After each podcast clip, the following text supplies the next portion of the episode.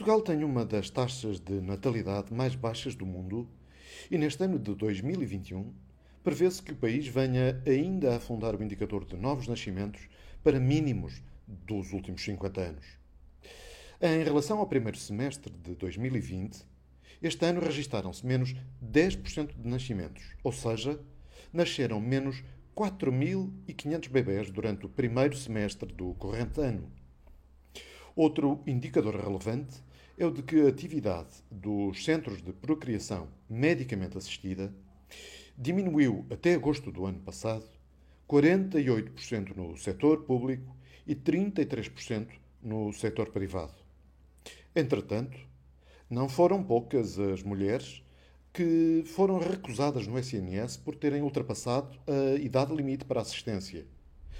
Algumas tinham até começado os tratamentos, mas as más decisões do Ministério da Saúde interromperam o processo, ou porque os centros fecharam, ou porque, por exemplo, a DGS mandou estas mulheres para isolamento chamado profilático.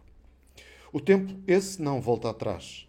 E curaram-se assim inúmeros projetos de vida por esta circunstância. No início da alucinação social com a Covid-19 e com os casais fechados em casa, muitos foram os que prognosticaram um baby boom. Mas o que na verdade aconteceu foi exatamente o contrário do esperado uma quebra acentuada dos nascimentos. O primeiro-ministro disse recentemente que há mais vida para além da Covid e acrescentou, apelando à natalidade, como se uma palavra de António Costa entusiasmasse alguém a ter filhos. António Costa tem uma lata imensa, já que, desde março de 2020, não faz outra coisa para além de promover o distanciamento social, o pôr-se a beijos, impossibilitar casais de terem jantares em restaurantes românticos, vedar passeios de namorados de mão dada à beira-mar e cancelar festas de casamento.